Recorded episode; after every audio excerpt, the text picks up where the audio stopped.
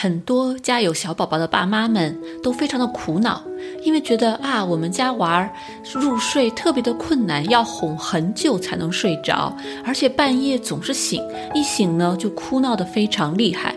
其实啊，小宝宝的睡眠是完全可以用科学的方法去进行训练的。而在短期的五天到两个星期左右的训睡之后呢，很多小宝宝是可以达到一个很不错的自主入睡的状态，而且在半夜醒过来的时候，不一定会哭闹着，总是要找父母求安慰。那我们今天就一起来聊一下。那我们今天就一起来聊一聊，针对于婴幼儿有哪些科学的训睡方法。我们诊所的王灿子博士也会从一个妈妈的角度来跟我们分享，他是如何用这些训睡方法帮助自己的孩子和家人睡个好觉的。大家好，欢迎来到一三说，我是主持人一山。这里是小广告时间。你对自己的睡眠不满意吗？你每天都觉得又累又困吗？你担心自己睡得不好会影响自己的身体健康吗？晚上睡不着，睡不深，白天无法集中注意力，效率低下。欢迎查看我的睡眠课程，mindbodygarden 点 com 斜杠 sleep，教你如何在一个月内科学的摆脱失眠困扰。哎，王灿子博士，非常开心，今天我们又能够连线。今天我们一起来聊一聊小宝宝的睡眠问题。好，谢谢一闪你的邀请。今天我觉得我是作为一个科学育儿的妈妈 来出现在这个访谈里哈。我我也想听听你多介绍，嗯，在幼儿睡眠方面的知识和方法。嗯，对对，因为我自己是睡眠专科，所以我对成人幼儿的睡眠呢，我是读了非常多的文献，我知道有很多的理论。而且我知道有很多这种理论为指导的训练幼儿睡眠的方法，其实在临床上是非常非常有效的。这里我想跟大家先简单分享一个非常经典的方法，在训练婴婴幼儿宝宝，主要是零到三四岁这样的一个年纪啊，在这个年纪里面帮小宝宝睡觉呢，就是入睡的那个时候是非常重要的。父母可以做哪些步骤呢？第一，他会建议父母去设立一个。符合儿童婴婴幼儿这个呃生长发育自然阶段的一个入睡时间，这个当然是要根据嘛爸爸妈妈们的观察，然后呢，在这个入睡确定的入睡时间之前，要最好有一些 bedtime routine，对吧？就是在睡前可能要有一些固定的父母和孩子一起去做的事情，然后呢，他会建议说。把婴幼儿放到这个睡床上的时候，孩子应该是 drowsy but awake 的，就是孩子应该是一种比较困的呃状态，但是应该是醒着的，就是不要等着把孩子抱睡了。然后偷偷的放进去，这样容易孩子半夜醒过来，看见哎，怎么和我入睡的时候不一样，就会大哭。呃，这之后呢，他主要强调的是入睡的时候帮孩子能够去学习这种自然而然的入睡的自己舒缓自己的这样的一个状态。然后在睡眠当中，如果孩子醒了，他的这个方法是说，父母可以去关照，可以去按自己的方式帮孩子。啊，就是先关注入睡，然后中间醒了，父母可以去哄孩子，但是当然是建议比较短暂的去哄。嗯，最终呢，这个方法可能在两个星期左右的时候，大家都能看到成效。而且很多时候，如果入睡阶段大家父母能够把婴幼儿给啊训练好，那么慢慢的、自然而然的睡眠当中醒过来的那些次数，孩子自己慢慢的也就可以。去啊，对他进行一些处理，但是有一些特别的孩子呢，可能入睡变得很好了，但是睡眠当中的这个清醒过来的哭闹呢，还是会成为他的问题。那么父母可以先解决入睡的问题。然后再去解决睡眠当中的问题。那这是这个经典的方法。我知道王博士，您自己作为一位妈妈，您在育儿当中也是应用了一些现有的非常科学的训睡方法的。不知道您自己的经验是什么呢？我觉得对我是非常有帮助的。嗯，我觉得可能。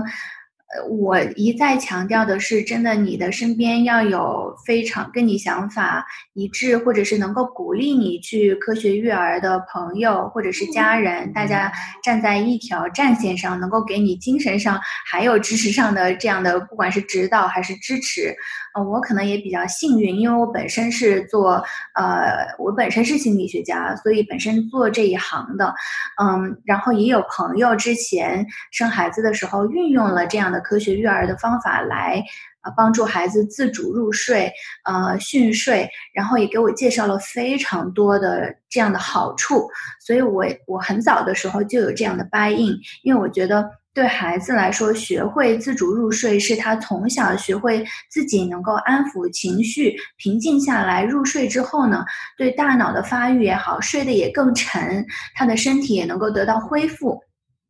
所以有各种各样的好处，也成为我的动力。呃，不光是为了自己，嗯，更多的是为了孩子，呃的这个生活质量，给他嗯培养训好的睡眠习惯。嗯，对对，您说的这点我其实特别同意，就是孩子能够在晚上自主的入睡，呃，能够知道怎么自己来安抚自己的情绪。其实我觉得不光是对于婴幼儿的睡眠来讲很重要，对于他们之后的心理健康的发展。包括有一些呃年纪稍微大一点的儿童会有一些焦虑症啊，晚上怕黑呀，这些如果他们能够学会自己安抚自己，自主入睡，对他们之后的睡眠和健康也都是非常有好处的。对对，所以我其实是。非常提倡科学育儿的，因为我自己也是受益非常多。因为当孩子他的作息规律了之后，其实作为妈妈，我当时要工作要带孩子，其实我也能好好的休息。嗯，他当时我记得六个月一岁之前的时候，还是一天能够有两个非常完整的 nap，就是小睡。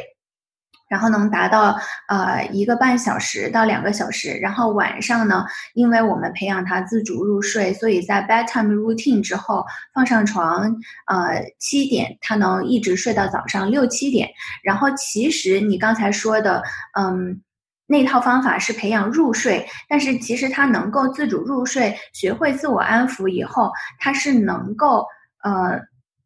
非常沉的睡一晚上，即便醒来，他可能能够，呃，不管是找安慰奶嘴啊，还是呃他自己会安抚自己，重新睡回去，所以他的整个睡眠质量是非常好。然后我特别开心的是，呃，一个是早上我能很从容。嗯的醒来之后，呃，准备他早上的那个奶，呃，然后我再去找他。这个时间他都不会 fuss，就是他不会一醒来就是，哎呀，很焦虑啊，妈妈爸爸呢，我好不安全。他他醒来之后，他会非常开心，在那儿自己 bubble，呃，babble，就是自己呀呀学语呀，然后然后听到自己咯咯的笑，我就我就非常满足，因为我看到一个睡眠好了的孩子，他的心情有多么愉快。嗯，而且相信这个对父母也是福音啊！我觉得这是真的是非常大的 reward。嗯，对。那么刚才这套方法虽然主要是讲如何帮助孩子自主入睡，那么在您的亲身经验来看，这套方法您觉得有有和您自己用的方法有相似之处吗？嗯，当然，当然，嗯，您讲的第一点哈，就是要按照他的年龄去设置一个他的睡眠时间，也嗯，所以我当时是结合了两本书，一本是嗯，What to Expect in the First Year，嗯，它是分孩子的年龄阶段给你介绍孩子每个阶段会有哪些生育发呃，就是发育呃发展，然后有什么样的需求，呃。这本书非常对我非常有用，因为可能在孩子到这个月份的时候，我就查看一下，嗯，基本上还是都是 on mark 的，因为它不是，他会给你介绍这个阶段大概孩子会有什么样的表现，然后我最觉得作为父母来说，你就会了解，哦，我的孩子这些行为是正常的，或者是他这个阶段需要多长时间的睡眠，嗯，比如说可能到了三个月的时候，嗯，他一般是，呃，可能醒来之后的一。一个半小时到两个小时需要进行一个 nap 了，就是需要进行一个小睡了，嗯，所以就是他会四个小时这么样一个循环，然后晚上呢，呃，他是如果说他那个时候大概需要呃十二到十三个小时，或者十三到十四个小时，你就可以开始计算，对吧？如果你希望他早上啊，大概他早上一般六七点起床的话，那你可能晚上嗯，那么六七点就要开始让他进行，就是开始 bedtime routine，然后把他放到放到他的小床上。所以呃。我是进行了从孩子可能生下来，呃两三个月的时候就开始每天记录他的作息，所以我很快的也就长，而且这个不是只有我记录，还有其家里或者是请的人啊，或者是呃呃爸爸呀，啊或者是偶尔家里有其他的人来照顾他，都会在上面做记录，什么时候醒，什么时候吃一顿，什么时候呃。撒尿什么时候拉粑粑啊？吃了什么就吃了什么样的东西，然后什么时候进入的放到的他的小床上，然后花了多长时间入睡，然后什么时候没有听到声音了他会沉睡，嗯，所以这些我会都记录下来，所以我记了差不多有两本吧，嗯，那种 笔记本儿，嗯嗯，所以这种。细致的观察可以帮你们更好的了解孩子的整体的一个规律，包括入睡和醒过来的规律。对，而且不是只有我自己一个人关注，而是可以帮助所有照顾他的人都 on the same page，大家都了解他的这个规律了。嗯，也帮家里人有个沟通。对，on the same page，我估计呃是应该是非常重要的，要不然爸爸一个方法，妈妈一个方法，爷爷奶奶一个方法，这样整个孩子他就会呃很 confused。对，就是也避免很多这样的争执啊，或者是沟通的呃不畅通，或者是矛盾啊。因为如果可能孩子有了什么样的反应，比如说开始哭闹啦，呃发自己了，嗯，妈妈可能说啊，到时间孩子可能要睡了，我们就是嗯准备让他睡觉。但是可能其他的人说啊，不是，他还想玩儿。啊，他肯定是想玩儿，但是你如果拿拿出就是你做的这个记录来，对吧？好详细。哎，我们我们我们的这个 cycle 就是我们的 pattern 是这样的，到这个点了，他应该干什么事情了，就很容易解释清楚。嗯嗯，对，也排查其他的原因，说这个孩子为什么现在有这样的呃反应。嗯，然后像你说的 bedtime routine，嗯，其实对非常小的孩子也是很有帮助的。嗯，可能非常小的时候你能做的不多，比如说他可能也听不懂故事，但是你可以跟他唱一个，嗯，我们可能会从最后一顿喂奶开始，喂完奶，嗯，对吧？然后洗澡，嗯，跟他说话，然后嗯，唱一个唱几首安眠曲，然后关灯，嗯，可能我记得那个时候还会在床头放一个，就是那种。呃，转的发出音乐的呃玩具给他开开，嗯，就是这一系列的，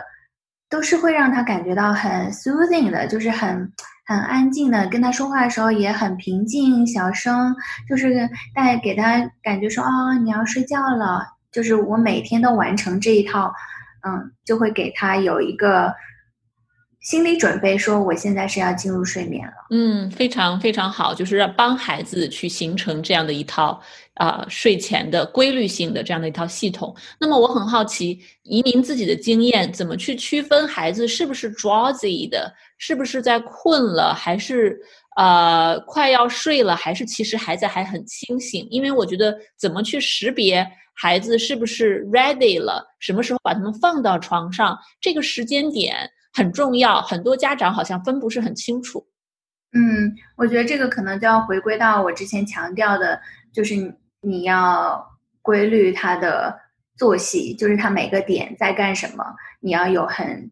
其实到了两三个月的时候已经规律，就是你要帮他形成这样的一个规律。这么小的孩子，他其实是依赖于照顾他的人来帮他形成这样的规律，而不是呃你任由他去干什么，因为他嗯。可能大人对孩子的看到的这种睡眠的 sign 或者是 cue 不一定那么，就作为新手爸妈，其实不是那么不一定那么的准确，对吧？尤其是我自己当新手妈妈的时候，我也不太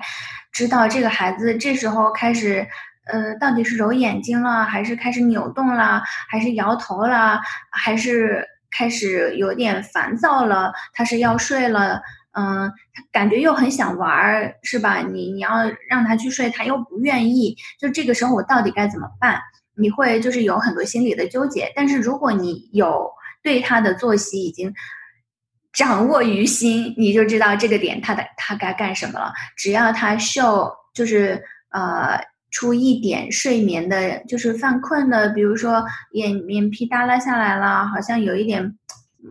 茫然了，是吧？有点。缓慢了，嗯，然后有的小朋友会开始揉眼睛了，嗯，对，嗯，所以就要非常的了解自己孩子的一些 signal，不光是观察，还要有意识的去培养这样的一个规律性。听起来这个规律性非常重要，嗯，白天的规律性和睡前的规律性。那么我最后一个问题就是在睡觉的当中。因为我知道现在的这个训睡方法有很多种不不太一样的变种呢，可能根据父母的接受程度，它都是有效的。有的见效快一些，有的见效慢一些。那么您当时在训睡的时候，在半夜当中，如果孩子醒了、哭醒了，不知道有没有这样的情况？然后您当时是采取怎样的一种措施呢？嗯，我们小朋友大概是在呃。就是他开始调整这个呃 pattern，就是他的作息时间是从大概三个月开始，其实还是有点晚了。嗯，你可以更早的，就是呃月子里或者是两个月就可以调整。所以我是观察了一段时间，我觉得他已经 on schedule 了啊，这个时候来训睡，那么可能在四五个月的时候就比较的顺利。嗯，当然我们是用的就是比较经典的这个 cry it out。的方法，嗯，就是让他呃，就是先哭，啊，如果他闹一段时间，我们可能嗯给个十分钟啊，然后进去安抚一下，嗯，可能抱起来呀，或者是拍一拍呀，然后再出来，嗯，这样慢慢的去延长，嗯，我们进去安抚的时间，他就会呃增加他自己的这个 tolerance，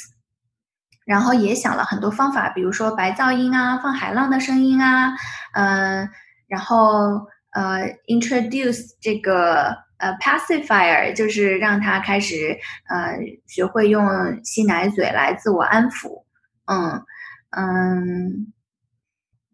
对，我觉得就是寻找会会寻找一些方式来。对对，cry it out 真的是很经典的方式，有好几种，有的是彻夜，嗯，你都尽量不去安抚，或者每次安抚的时间很短暂。那有的呢，就像您是一开始先等一会儿，然后去安抚。那么这个等一会儿的时间会越来越长，给孩子一些机会，慢慢的去安抚自己。再一个很重要的点，就是在睡前，啊，他是入睡的环境是什么样子？最好保证他醒来的时候那个环境还是那个样子。嗯，比如说睡前已经把他放在小床上了，周围有什么样的灯光、玩具？那么等他睡觉当中突然醒来，周围最好不要有太大的变化。呃，这样的话，在他清醒的时候、入睡之后和中间清醒过来，他不觉得哦有有大的变化，就是很很 trigger、很 threatening 这个样子。嗯，对我我觉得就是听起来您在用的这些育儿的方法，真的都是呃根据非常经典的、有很多研究证明有效的这样的一些理论，嗯，这样的一些实际的操作指导在进行。对的，对的，而且你讲的这个中间进去哄，嗯，其实一个重要的点是，你要知道你哄是安抚他，而不是哄睡，就是你可以去安抚他，那样你的目的就达到让他平静下来，但是同时又像徐博士你刚才说的，还是在他呃没有入睡的情况下把他放回去。就是还是要培养他自己能够睡觉。你能够，你把他抱起来，或者是你拍拍他，或者是你给他什么样的安抚，是只是帮助他平静他的情绪，知道啊，我现在是安全的。你也可以这么说。其实很小的孩子，他都能够从你的这个语调里面、语音里面听出来你是咋安抚他。你可以告诉他，宝宝，你现在是安全的，爸爸妈妈都在家里，都在你的身边，你可以好好的睡觉。嗯。嗯，对对，我特别喜欢您说的这一点，目标一定要清晰，是安抚孩子，而不是帮孩子再次入睡。而且父母越平静，孩子就能够感知到父母的这种情绪。那如果父母很焦虑，说啊怎么又醒了，怎么办？那么孩子也会感知到这种情绪，所以都是相通的。父母真的是要调整好自己，多去学习，多去了解这些科学的育儿的训睡的方法，让自己。感觉自己把自己武装的非常的自信，然后这样的一个平静的自信的情绪会传达给孩子，有助于孩子更好的去入睡。对，所以我觉得更多的其实是，